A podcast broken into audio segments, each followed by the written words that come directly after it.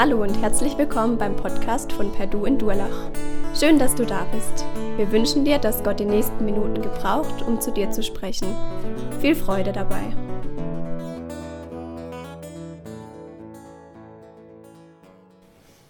Ja, wunderschönen guten Morgen. Um 10.07 Uhr oder 9.07 Uhr, wie auch immer. Ich bin noch ein bisschen müde, ich gebe es zu. Ähm, ich habe schon ein paar Mal gegähnt, aber das lag nicht daran, dass es langweilig war. Einfach ein bisschen der Rhythmus, muss ich wieder daran gewöhnen. Ihr kennt das, jedes Jahr das Gleiche, vielleicht bald nicht mehr. Ähm, genau, guten Morgen. Oder ich habe gedacht, ich mache es mal so: Wir haben ja nicht nur ähm, deutsche Menschen hier, sondern auch mit ähm, oder Menschen mit Wurzeln aus anderen Regionen. Um einige mal zu nennen, ähm, versuche ich es mal. Also guten Morgen, bonjour, äh, good morning, buongiorno, ich habe auch schon Italienisch gehört, dobro jutro. Oder Achtung, David, ist der David da? Tamilisch habe ich auch, also Tamil. Äh, Nalakalai. Äh, Vietnamesisch wird ganz schwer. Boah. Ciao, Bui Sang. Oder auch Aramäisch. Lav Aravotian. Wie man es, deswegen Aramäisch, wie man es auch zur Zeit Jesu ähm, oder auch später unter Paulus noch gesprochen hat, um dessen Brief es an die Philippa ja auch heute wieder gehen wird. Ja, Lav äh, Aravotian, das ist äh, Aramäisch, kann man es lesen hier. Ähm, so schreibt man es, ja. Also wenn ihr mal gefragt werdet, ja, äh, genau. Und natürlich, äh, auch wenn wir vermutlich, schätze ich mal, keinen Israeli hier haben, aber ganz wichtig, hebräisch Bokertov. Guten Morgen. Auch das sprachen Paulus und Co., sonst hätten sie ja die Torah entsprechend nicht lesen können und verstehen können. Ein kurzer Perspektivenwechsel, bevor wir äh, anfangen. Versetze dich mal in die Lage, dieser Gottesdienst ist zu Ende. Ähm, ja, du hast noch ein gutes Gespräch mit Freunden, mit Bekannten sprichst äh, noch ein bisschen über die, über die Predigt, über den Tag heute, machst dich auf deinen Heimweg, verlässt die Gemeinde, gehst da unten und ähm, plötzlich stehen zwei Polizisten da, schauen dich an, sagen kein Wort und nehmen dich fest. Keiner schaut dich an, ähm, keiner sagt dir warum, sie nehmen dich einfach fest, nehmen dich mit und fra du fragst natürlich, was soll das, was geht hier ab? Und äh, mit dem Polizeiauto abgeführt in die Untersuchungshaft nach Karlsruhe, fragst du dich, was hier los ist. Der Staatsanwalt empfängt dich dort auch in den Räumlichkeiten, die du noch nie so gesehen hast und sagt dir, ähm, ja, herzlich willkommen, wir haben auf dich gewartet oder auf sie. Ähm, du fragst wieder nach dem Grund deiner Festnahme und ähm, er antwortet einfach nur, du bist ein Christ. Über das Christentum öffentlich zu sprechen, zu reden oder in Gottesdienst zu gehen, ist hier in Karlsruhe nicht gestattet, sondern eine Straftat. Vermutlich so oder ähnlich erging es dem uns aus so vielen Schriften bekannten Paulus von Tarsus äh, vor circa 2000 Jahren, als er als Apostel unzählige Menschen zum Glauben brachte und entsprechend öffentlich predigte und eine neue Lehre quasi ins, ähm, ja, in die Welt brachte, äh, eben wie es ihm Jesus auch gelehrt hatte. Und genau da äh, wurde er auch festgenommen, als er mit einem Streit mit vertriebenen Juden ähm, ja, äh, angezeigt wurde und letztlich äh, sich auf den Weg machen musste, ins Gefängnis äh, später kam. Ich, ich, sage das deswegen, weil im Gefängnis selbst hat er ja viele Briefe geschrieben und wie wir ja schon gehört haben, auch den Brief an die Philipper. Ich möchte eine kurze Zusammenfassung geben aus Philippa 1 und 2. Geschichtliche Einordnung hat der Volker schon gemacht. Ähm, über Philippi brauche ich nichts mehr groß sagen. Eine bedeutende Stätte, heute noch Ruinen, aber immerhin noch klar äh, nachvollziehbar, dass es das auch wirklich gab und eine bedeutende Stadt war. Ähm, in Philippa 1 lobte Paulus, das nur in der Kürze, die von ihm gegründete Gemeinde äh, für die Entwicklung. Seine Liebe zu den Glaubensgeschwistern war war förmlich zu, oder ist förmlich zu spüren, wenn man das erste Kapitel liest. Ähm, eine ähnliche Liebe kennt ihr bestimmt auch, äh, wenn ihr äh, bestimmte Erlebnisse vielleicht auch in der Gemeinde oder in der Familie hattet. Ich hatte das äh, ähm, Glück, dass ich letzten Sonntag in der Bibelstunde in Krötzingen zum Beispiel auch gewesen bin. Und äh, da, war eine, ja, da war eine Liebe zu spüren, die war, ähm, die war einfach anders. Es war, man kannte sie schon ein bisschen, manche kannte ich auch nicht. Und äh, diese Liebe äh, in dem Raum, ähm, zu wissen, was es auch, was unser Fundament ist, äh, das ist einfach was, was ganz Besonderes, was einen verbindet. Und genau das lobt Paulus hier auch. Vers 11 schreibt er, durch ihn, Jesus Christus, wird euer Tun von dem geprägt sein, was gut und richtig ist, zum Ruhm und zur Ehre Gottes. Zudem, wie schon gesagt, berichtete Paulus äh, aus seiner Gefangenschaft. Und äh, die hat aber trotzdem seiner Freude wenig abgetan. Und äh, entsprechend schreibt er in Vers 30 und bestärkt damit äh, die Gemeinde. Ja, ihr habt jetzt denselben Kampf zu bestehen wie ich, den Kampf, den ihr miterlebt hat, habt, als ich bei euch war und in den ich, wie ihr gehört habt, immer noch stehe. Also den Kampf der Ausgrenzung, den Kampf der Verfolgung sogar damaliger Zeit, heute auch noch in vielen Teilen der Welt, aufgrund der eigenen Konversion oder Religion. Ähm, den Kampf, den er auch im Gefängnis führen musste, als er eben nur ein Gefangener gewesen ist. Vor allen Dingen später in Rom, ähm, wo man davon ausgeht, dass das nicht mehr so ganz lustig war, wie auch schon, glaube ich, Immanuel auch gesagt hat in einer Predigt. In dieser Predigtreihe. Ein bisschen was kann ich da nachvollziehen. Ich betreue ja ähm, einen, also ehrenamtlich einen Gefangenen in der JVA Bruchsal, der seit ähm, 26 Jahren inzwischen sitzt. Und der wartet inzwischen seit einigen Wochen auf Hafterleichterungsmaßnahmen, die ihm quasi zugesagt wurden. Und ähm, er wartet und wartet und wartet. Und äh, es tut sich nichts. Die Ämter sind rückständig, zu wenig Personal, das ist alles nur Spekulation, ich weiß es nicht.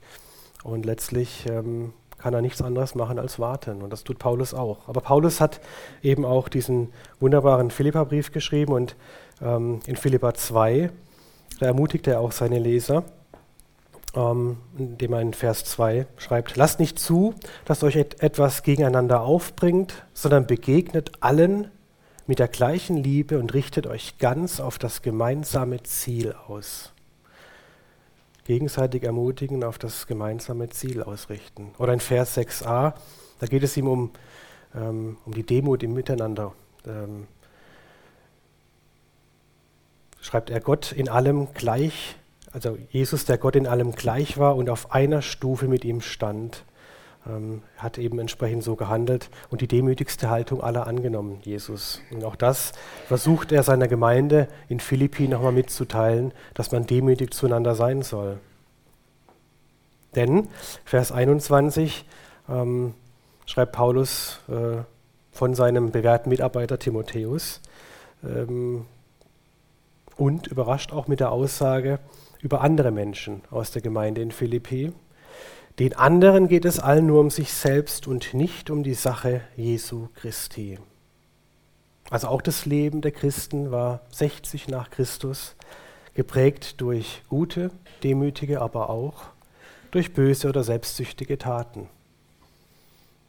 Ganz egal, in welcher Zeit wir leben, das äh, beschäftigt uns Menschen leider immer. Soweit die kurze Zusammenfassung der ersten beiden Kapitel. Und schauen wir mal zum heutigen Bibeltext. Satzzeichen können Leben retten. Wenn wir die nächste Folie anschauen. Wir essen jetzt Opa.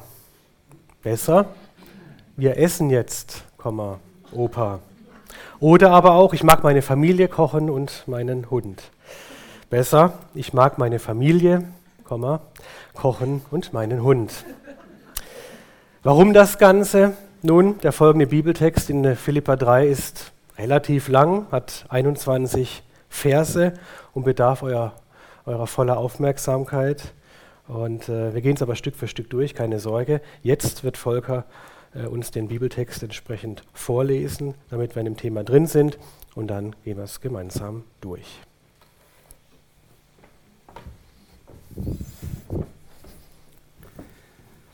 Ich wollte noch zu Beginn was sagen, weil sich der Daniel Sorge gemacht hat, hier wegen dem Logo mit dem angebissenen Apfel. Also wir sind ja hier ganz frei, erhalte auch keine Produktionshilfe, wie es im Fernseher heißen wird oder wie es sonst halt so schön heißt, powered by. Also müsst ihr euch keine Gedanken machen, wir sind nicht irgendwie von großen Konzernen und Firmen abhängig, die uns sponsern. Da haben wir zum Glück noch einen großen Gott, der uns immer reichhaltig versorgt. Ich lese den Text heute aus der neuen Genfer Übersetzung. Die wahre Beschneidung. Vor allem, liebe Geschwister, freut euch darüber, dass ihr mit dem Herrn verbunden seid. Was ich euch im Folgenden schreibe, sind Dinge, die ich euch schon früher gesagt habe. Mir macht es nichts aus, mich zu wiederholen, und euch gibt es eine umso größere Sicherheit im Glauben. Nehmt euch in Acht vor den unreinen Hunden Nehmt euch in Acht vor den Unheilstiftern. Nehmt euch in Acht vor denen, die letztlich nicht beschneiden, sondern verstümmeln. Die wirklich Beschnittenen sind wir, denn wir dienen Gott unter der, Leistung, unter der Leitung seines Geistes und vertrauen nicht auf unsere Vorrechte und auf eigene Leistungen, sondern auf Jesus Christus. Er ist unser ganzer Stolz. Dabei hätte ich hätte gerade ich allen Grund, mich auf Vorrechte und Leistungen zu verlassen. Wenn andere meinen, sie könnten auf solche Dinge bauen, ich könnte es noch viel mehr. Ich wurde, wie es das Gesetz des Mose vorschreibt, acht Tage nach meiner Geburt beschnitten. Ich bin meiner Herkunft nach ein Israelit, ein Angehöriger des Stammes Benjamin, ein Hebräer mit rein hebräischen Vorfahren. Meine Treue zum Gesetz zeigte sich darin, dass ich zu den Pharisäern gehörte und in meinem Eifer für das Gesetz zu kämpfen, ging ich so weit, dass ich die Gemeinde verfolgte. Ja, was die vom Gesetz geforderte Gerechtigkeit betrifft, war mein Verhalten tadellos. Doch genau die Dinge, die ich damals für einen Gewinn hielt, haben mir, wenn ich es von Christus her ansehe, nichts als Verlust gebracht bin noch nicht so ganz firm in diesem Hightech-Produkt, wie ihr seht. Mehr noch, Christus, meinen Herrn zu kennen, ist etwas so unüberbietbar Großes, dass ich, wenn ich mich auf irgendetwas anderes verlassen würde, nur verlieren könnte. Seinetwegen habe ich allem, was mir früher ein Gewinn zu, schein, zu sein schien, den Rücken gekehrt. Es ist in meinen Augen nichts anderes als Müll denn der Gewinn, nach dem ich strebe, ist Christus. Es ist mein tiefster Wunsch, mit ihm verbunden zu sein. Darum will ich nichts mehr wissen von jener Gerechtigkeit, die sich auf das Gesetz gründet und die ich mir durch eigene Leistungen erwerbe. Vielmehr geht es mir um die Gerechtigkeit, die uns durch den Glauben an Christus geschenkt wird. Die Gerechtigkeit, die von Gott kommt und deren Grundlage der Glaube ist. Ja, ich möchte Christus immer besser kennenlernen.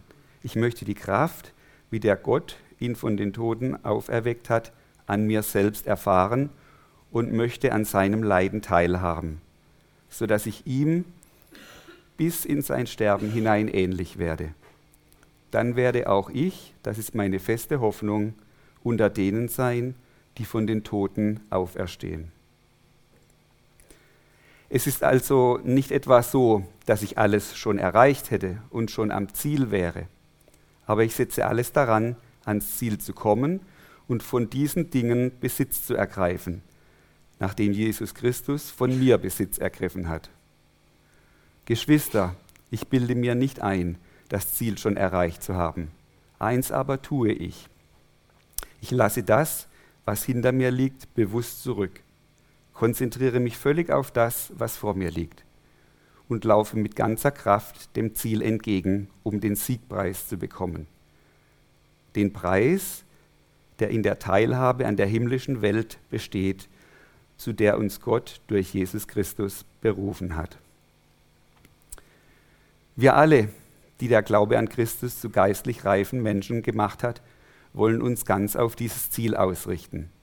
Und wenn eure Einstellung in dem einen oder anderen Punkt davon abweicht, wird Gott euch, wird Gott euch auch darin die nötige Klarheit schenken. Doch von dem, was wir bereits erreicht haben, wollen wir uns auf keinen Fall wieder abbringen lassen. Folgt alle meinem Beispiel, Geschwister, und richtet euch auch an denen aus, deren Leben dem Vorbild entspricht, das ihr an uns habt. Viele leben nämlich ganz anders. Ich habe euch schon oft vor ihnen gewarnt und auch jetzt kann ich nur unter Tränen von, ihn, von ihnen reden. Sie sind Feinde des Kreuzes Christi und sie enden im Verderben. Ihr Gott sind ihre eigenen Begierden und sie sind stolz auf Dinge, für die sie sich eigentlich schämen müssten. Das Einzige, was sie interessiert, ist diese irdische Welt. Wir dagegen sind Bürger des Himmels und vom Himmel her erwarten wir auch unseren Retter, Jesus Christus, den Herrn. Er wird unseren unvollkommenen Körper umwandeln und wird ihn seinem eigenen Körper gleich machen, der Gottes Herrlichkeit widerspiegelt. Er hat die Macht dazu, genauso wie er auch die Macht hat, das ganze Universum seiner Herrschaft zu unterstellen. Ja, vielen Dank, Volker. Ich hätte noch die aramäische oder griechische Ausgabe. Nee. Okay. Ein langer Text, ne? Danke fürs Durchhalten. Ich musste da auch mehrfach durch, insofern bleibt das nicht äh, bei euch aus. Ja, überspulende Freude in Jesus richtet den Blick nach vorne, so heißt diese, ähm, ähm, der ist der Untertitel von dieser Serie oder von, diesem, von dieser heutigen Predigt über, von der übersprudelnden Freude-Serien. Und, und die Frage ist ja, was ist der Blick nach vorne, was konkret bedeutet übersprudelnde Freude in Jesus und was meint der Apostel Paulus hier im dritten Kapitel des Philipperbriefes genau. Gehen wir der Reihe nach vor. Jetzt, ich gehe jetzt den Text mit euch durch und versuche ein bisschen das ähm, schneller durchzugehen, damit ihr entsprechend äh, an den wichtigen Stellen besser nachdenken könnt. Vers 1. Vor allem, liebe Geschwister, freut euch darüber, dass ihr mit dem Herrn verbunden seid. Also gleich zu Beginn dieses dritten Kapitels schafft Paulus wieder eine Einheit, eine Verbundenheit der Christen untereinander und vor allem der Gläubigen mit Gott selbst. Das ist typisch für Paulus. Was ich euch im Folgenden schreibe, sind Dinge, die ich euch schon früher gesagt habe. Mir macht es nichts aus, mich zu wiederholen und, es, und euch gibt es eine umso größere Sicherheit im Glauben. Nehmt euch in Acht vor den unreinen Hunden. Nehmt euch in Acht vor den Unheilsstiftern. Nehmt euch in Acht vor denen, die letztlich nicht beschneiden, sondern verstümmeln. Also Paulus warnt die Gemeinde vor den Menschen, die durch Gesetze wie die Beschneidung Christen sogar zerschneiden, wie er schreibt, oder verstümmeln. Denn sie sind es, die die Gesetzlichkeit über die Gnade Gottes stellen. Das bloße Beschneiden ist für Paulus kein Problem. Er wusste ja um die Bedeutung dieses, ähm, dieser Beschneidung als Bundeszeichen zwischen Israel und äh, Gott. Aber Paulus kritisiert vielmehr die darüber hinausgehende Frömmigkeit ähm, aufgrund bloßer Abstammung und äußeren Zeichen. Das ist ja das, was er äh, ganz klar an die Wand malt und sagt, das geht so nicht. Vielmehr sieht er in der Beschneidung am Herzen ähm, und vollzogen durch den Geist, die wahre Zugehörigkeit zu Gott, wie er auch in Römer äh, 2,29 schon äh, mal an anderer Stelle dann geschrieben hat, sondern der ist ein Jude, der es innerlich ist und Beschneidung ist die des Herzens im Geiste, nicht im Buchstaben, dessen Lob nicht von Menschen, sondern von Gott ist. Also der erste wichtige Punkt, die innere Herzenshaltung geht weit vor vor Äußerlichkeiten. Die innere Herzenshaltung zu Gott. Das, was ihr spürt äh, in eurem Alltag, wenn ihr an Jesus denkt, wenn ihr an Gott denkt, wenn ihr betet, wenn ihr, wenn ihr im Alltag seid und euch zurückbesinnt äh, auf das, woran ihr glaubt. Oder Kol äh, Kolosser 2,11, in welchem ihr auch beschnitten worden seid mit einer nicht mit Händen geschehenen Beschneidung, in dem Ausziehen des Leibes, des Fleisches, in der Beschneidung des Christus also zweitens, zweiter wichtiger Punkt, in Jesus Christus beschnitten oder verändert worden zu sein. Kann ich an meinem Beispiel sehr gut immer wieder erkennen. Ich bin ja auch äh, nicht äh, Zeit meines Lebens gläubig gewesen, war immer auf der Suche nach Gott, aber habe ihn nicht wirklich gefunden. Und äh, vor circa 10, 11 Jahren hat sich das geändert und entsprechend hat sich auch mein Leben, meine Ansichten äh, verändert und äh, ja, dieses Beschnittensein in Jesus Christus ist eben definitiv, das wisst ihr, ist was anderes, wie wenn man ihn eben nicht kennt. Vers 3, die wirklich Beschnittenen sind wir, denn wir dienen Gott unter der Leitung seines Geistes und vertrauen nicht auf unsere Vorrechte und auf eigene Leistungen, sondern auf Jesus Christus. Er ist unser ganzer Stolz.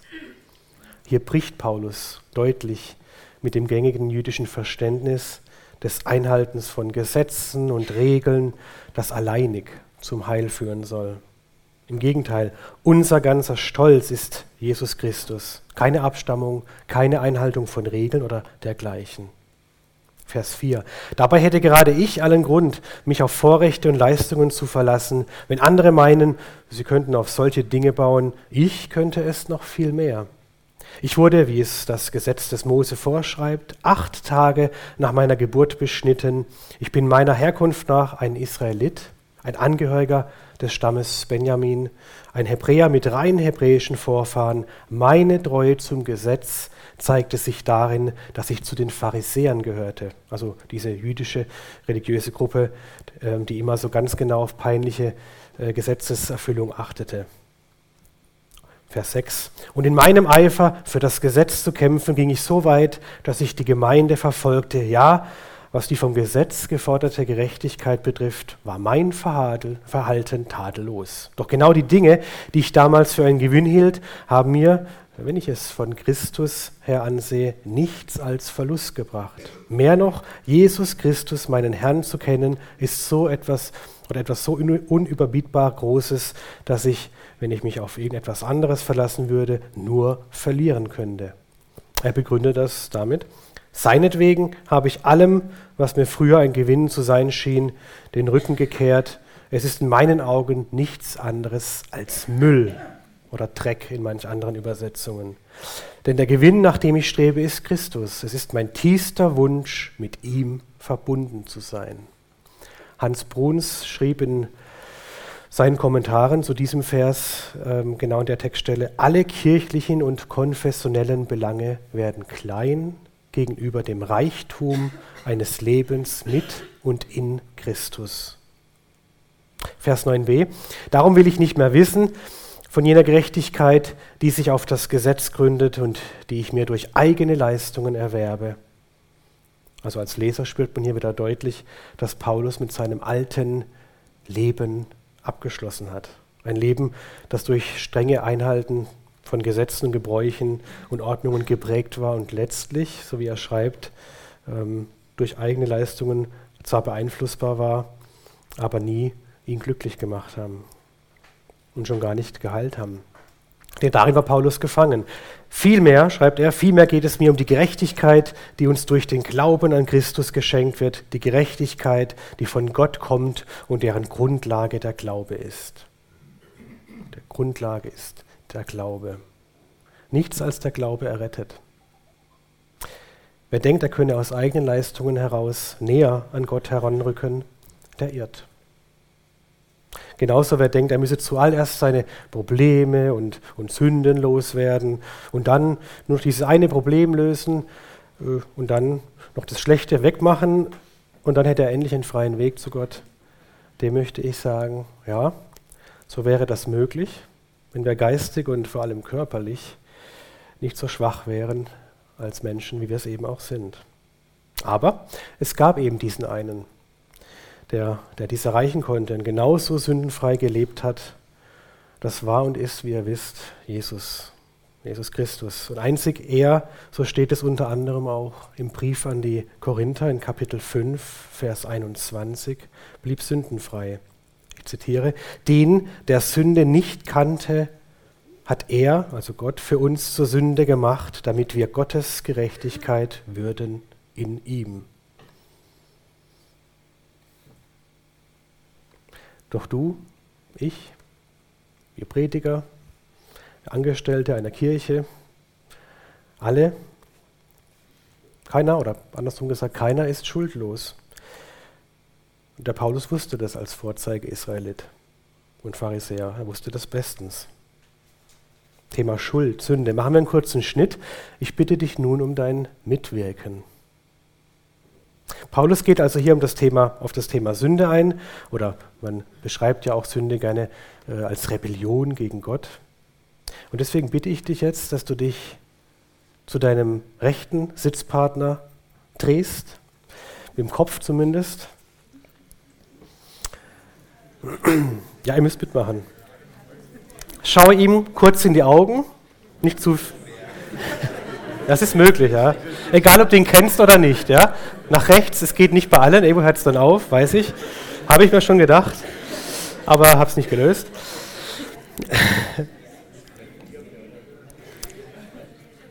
Das in die Augen schauen hat ja den Grund, dass man nicht so einfach lügen kann. Er schaut immer noch mich an, versucht nach rechts zu schauen, wenn es möglich ist. Und schaut ihm dabei an, wenn ich jetzt euch folgende Frage ste äh, stelle. Wenn du in den vergangenen zwölf Monaten völlig schuldfrei, also sündenfrei, zwölf Monate, gelebt und gehandelt hast, dann darfst du sofort aufstehen und dich dazu bekennen, zumindest in den vergangenen zwölf Monaten, ein Jahr, aus eigener Leistung heraus das erreicht zu haben, was Gott und die Bibel unter schuldfrei, sündenfrei oder wie auch immer versteht. Nimm dir das Recht heraus, stell dich ruhig hin, ähm, das ist völlig in Ordnung. Du hast also in diesen letzten zwölf Monaten weder gelogen, gestohlen, Ehre deiner Eltern missbraucht oder sonst was. Ja, also ich äh, sitze auch noch. Ja. Okay, also dann machen wir es etwas einfacher. Zwölf Monate ist ein langer Zeitraum. Wir kürzen ihn. Dasselbe Spiel nochmal. Schau dem Nachbarn ins Gesicht wenn du in den vergangenen vier Wochen, ein Monat, vier Wochen sündenfrei geblieben bist, dann stelle dich jetzt bitte hin, trau dich, das ist in Ordnung, stehe auf, du darfst, das ist nichts Schlimmes, das ist, ist richtig Gutes. Du hast sündenfrei gelebt in den letzten, zwölf, in den letzten vier Wochen.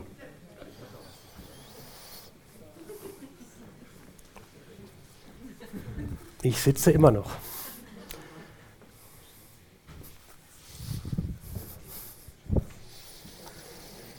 Gut, versuchen wir es anders. Dritter Versuch. Wenn du es wirklich immer versuchst, sündenfrei zu bleiben und dennoch regelmäßig daran scheiterst, dann bitte ich dich nun, wenn du es körperlich kannst, aufzustehen. Du bist also wirklich gewillt, besser zu werden und dennoch passiert es dir immer wieder zwischendurch, dass du grandios scheiterst, dann steh bitte auf.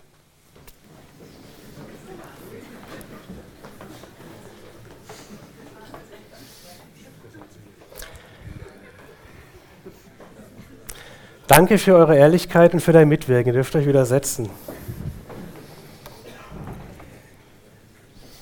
Ich möchte noch ergänzen, selbst wenn dein Nachbar ganz andere Probleme hat äh, oder vielleicht auch ganz andere Schwächen hat, ähm, auch er hat mit, mit etwas ganz Bestimmtem zu kämpfen. Wir alle. Also Gerechtigkeit allein bringt uns leider nur in der Theorie zu Gott. Paulus selbst dieser großartige Apostel und Verkünder, hat das mal wie folgt beschrieben über sich. In Römer 7, Verse 18 bis 20 sagte er oder schrieb er, denn ich weiß, dass in mir, das ist in meinem Fleische, wohnt nichts Gutes. Wollen habe ich wohl, aber vollbringen das Gute finde ich nicht. Denn das Gute, das ich will, das tue ich nicht, sondern das Böse, das ich nicht will, das tue ich. So ich aber tue, was ich nicht will, so tue ich dasselbe nicht, sondern die Sünde, die in mir wohnt. Selbst der vielleicht bedeutendste Apostel der Menschheitsgeschichte hatte genau immer wieder zu kämpfen, so wie du und ich. Du bist also kein Außenseiter. Du musst nicht warten, äh, ehe du endlich geschafft hast, alles in deinem Leben zu bereinigen, es wird dir leider sehr wahrscheinlich nie gelingen. Aber richte deinen Blick nach vorne. Vers 10. Ja, ich möchte Christus immer besser kennenlernen. Ich möchte die Kraft, mit der Gott ihn von den Toten auferweckt hat, an mir selbst erfahren und möchte an seinem Leiden teilhaben, sodass ich ihm bis in sein Sterben hinein ähnlicher werden. Wir brauchen also diesen Erlöser, Jesus Christus der das uns Mögliche möglich gemacht hat und ohne Schuld lebte und dennoch teuer, nämlich mit seinem Leben, wie wir wissen, bezahlen musste. Für uns tat er dies. Denn Gott wusste, dass wir aus uns dies nie erreichen würden. Und so argumentiert auch Paulus hier deutlich. Ähm, es ist etwas Erstrebenswertes, Jesus immer ähnlicher zu werden. Er sagt nicht gleich zu werden, ähnlicher zu werden, ihm zu folgen und nicht aufzugeben und in der Sünde entsprechend zu bleiben. Das sei also ferne, lass dich nicht gehen. Aber gehe nicht nur, weil du wieder mal gescheitert bist. Versuche, Jesus ähnlicher zu werden. Du wirst es nie in Perfektion hinbekommen und du wirst es auch nur anders hinbekommen. Anders als dein Nachbar von gerade eben oder zu Hause. Vielleicht mehr, vielleicht weniger als er oder sie, doch das soll dich nicht davon abbringen, äh, das Ganze zu stoppen oder auf die anderen herabzusehen oder auch aufzugeben. Sich schlecht zu fühlen, weil die anderen vermeintlich zu weit weg sind von dir. Nee, du hast es selbst gesehen. Jeder hat mit etwas zu kämpfen. Vielleicht hilft dir auch das Wort von Paulus an die Römer in Römer 3, Verse 23 und 24. Denn alle haben gesündigt und erreichen nicht die Herrlichkeit Gottes und werden umsonst gerechtfertigt durch seine Gnade, durch die Erlösung, die in Christo Jesu ist. Der dritte Punkt von mir hier in der Predigt. Alle haben teuer gesündigt und werden umsonst erlöst durch Jesus Christus. Vers 11, dann werde auch ich, das ist meine feste Hoffnung, unter denen sein, die von den Toten auferstehen. Es ist also nicht etwas so, dass ich das alles schon erreicht hätte und schon am Ziel wäre, schreibt Paulus. Aber ich setze alles daran, ans Ziel zu kommen und von diesen Dingen Besitz zu ergreifen, nachdem Jesus Christus von mir Besitz ergriffen hat. Mache dich also immer wieder neu auf den Weg mit Jesus, von dem Paulus hier spricht. Richte deinen Blick nach vorne. Vers 13. Geschwister, ich bilde mir nicht ein, das Ziel schon erreicht zu haben.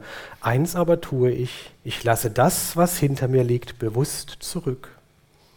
Konzentriere mich völlig auf das, was vor mir liegt und laufe mit ganzer Kraft dem Ziel entgegen, um den Siegespreis zu bekommen. Den Preis, der in der Teilhabe an der himmlischen Welt besteht, zu der uns Gott durch Jesus Christus berufen hat.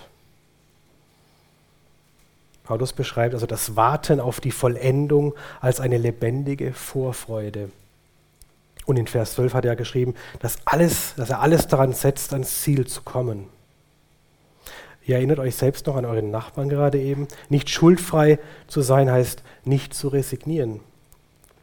Entwickle dich weiter. Versuche mit Hilfe des Heiligen Geistes dein Leben voranzubringen, Rückschläge entsprechend zu überwinden. Man spricht hier auch gerne heutzutage über Resilienz. Aber denke nicht, es sind die Taten oder deine eigenen Kräfte, die dich zu Gott bringen werden. 1. Korinther 10, Vers 13 unterstreicht das, was Paulus hier selbst schon geschrieben hat. Die Pflicht ist der Glaube und die Kür die Taten. Also keine Versuchung hat euch ergriffen als nur eine menschliche. Gott aber ist treu der nicht zulassen wird, dass ihr über euer Vermögen versucht werdet, sondern mit der Versuchung euch den Ausgang schaffen wird, sodass ihr sie ertragen könnt.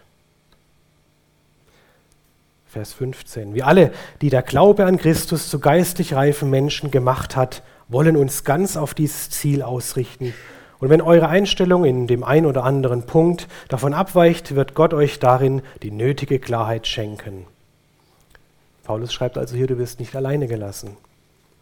Solange du Gott im Gebet suchst, in seinem Wort liest und dich mit Glaubensgeschwistern austauschst, richte den Blick nach vorne. Vers 16. Doch von dem, was wir bereits erreicht haben, wollen wir uns auf keinen Fall wieder abbringen lassen. Folgt alle meinem Beispiel, Geschwister, und richtet euch auch an denen aus, deren Leben dem Vorbild entspricht, das ihr an uns habt. Viele leben nämlich ganz anders. Ich habe euch schon oft vor ihnen gewarnt und auch jetzt kann ich nur unter Tränen von ihnen reden. Sie sind Feinde des Kreuzes Christi und sie enden im Verderben. Ihr Gott sind ihre eigenen Begierden.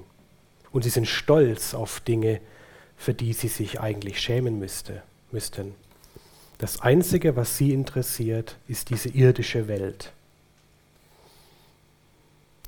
Kämpfe gegen deine Begierden. gegen zu viel Weltliches, Säkulares, sofern es dich in deiner Beziehung zu Jesus hindert oder stört. Lass dir helfen vom Heiligen Geist und durch Gebete. Sprüche 20, Vers 27. Der Geist des Menschen ist eine Leuchte Jehovas, durchforschend alle Kammern des Leibes. Lass dir helfen durch Gespräche mit Glaubensgeschwistern oder in deinem Hauskreis oder auch durch Seelsorge, wenn nötig. Übrigens auch hier in unserer Gemeinde erhältlich. Vers 20.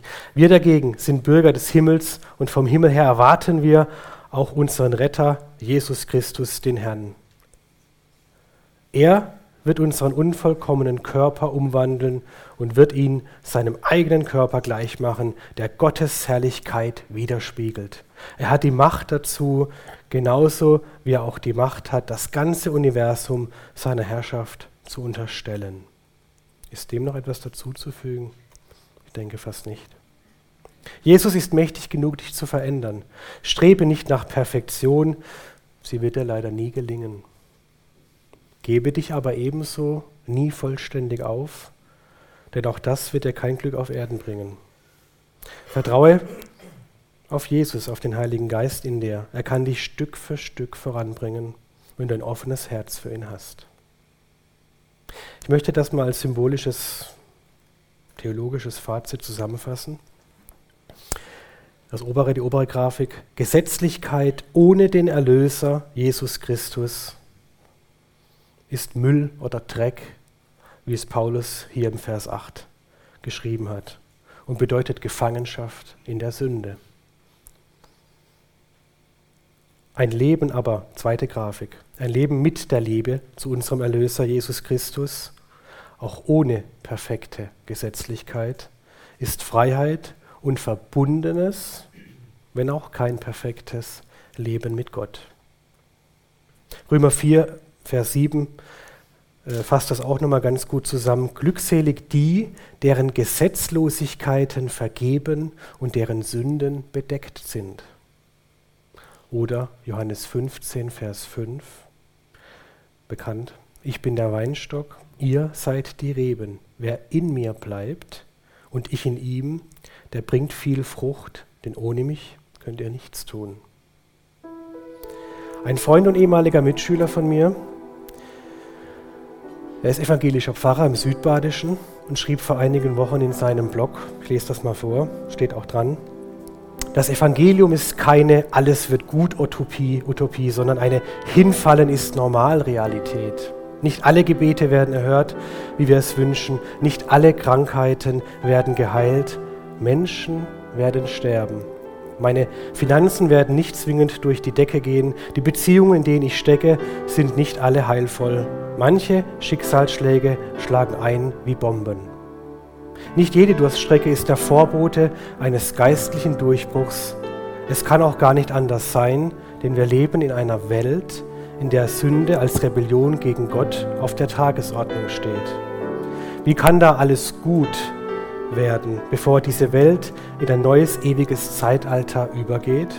Solange wir auf der Erde sind, müssen wir die Einschränkungen durch die alles seiende, durchziehende Sünde als Rebellion gegen Gott akzeptieren. Und jetzt resignieren, Hoffnung aufgeben, im Selbstmitleid ertrinken? Auf keinen Fall.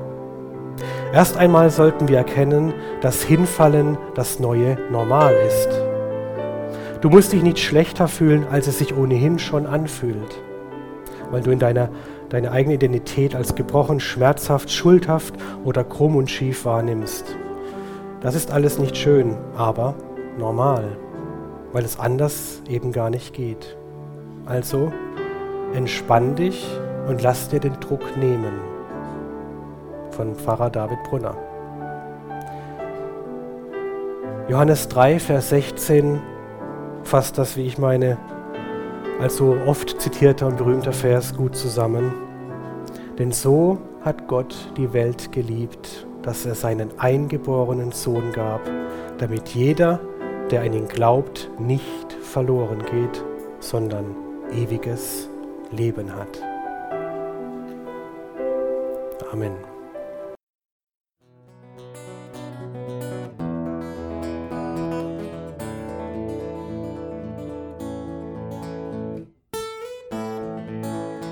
Wir hoffen, der Podcast hat dir weitergeholfen. Falls du noch Fragen hast, besuche gerne unsere Homepage unter www.per-du.church. Hier findest du alle wichtigen Infos zur Gemeinde und zum Glauben. Tschüss und bis zum nächsten Mal.